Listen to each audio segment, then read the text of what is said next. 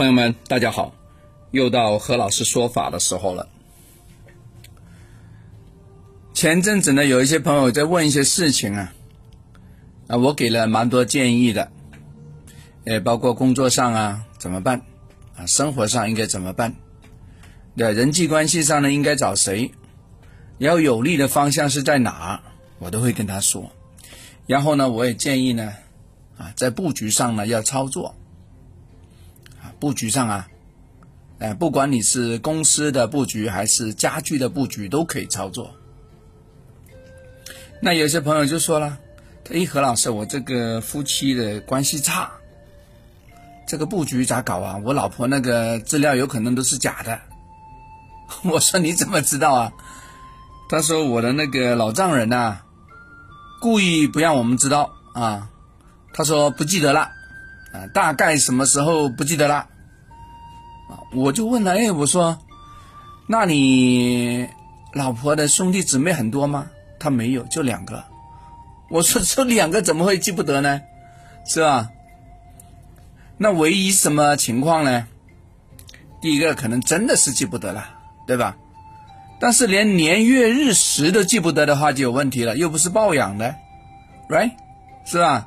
但是姊妹长得很像啊，一看就就知道不是抱养的。还有哦，还有个特点是啥？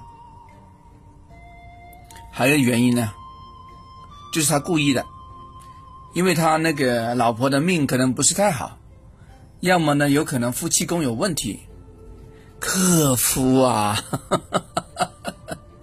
要么就就子女宫有问题啊，克子女啊，对啊。他怕合婚的时候通过不了，所以不给你。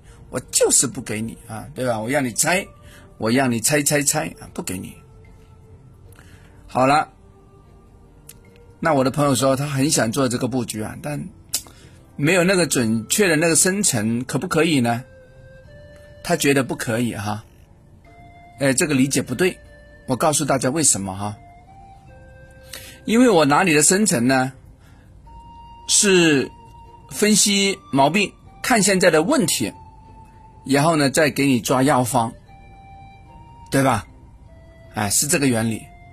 那现在呢，你已经告诉我毛病了，我直接下药方就可以了，对吧？你说哎，喉咙疼，是吧？你已经告诉我喉咙疼了，我就没必要再去把你的脉了嘛？我还把你的脉搞半天，是吧？我看看你的人，啊，你的眼睛怎么样，是吧？你的喉咙怎么样？伸个舌头给我看看就可以了，难道我还要去问你这个年月日时辰吗？没有必要啦，因为我已经找到出问题的根源了，明白不？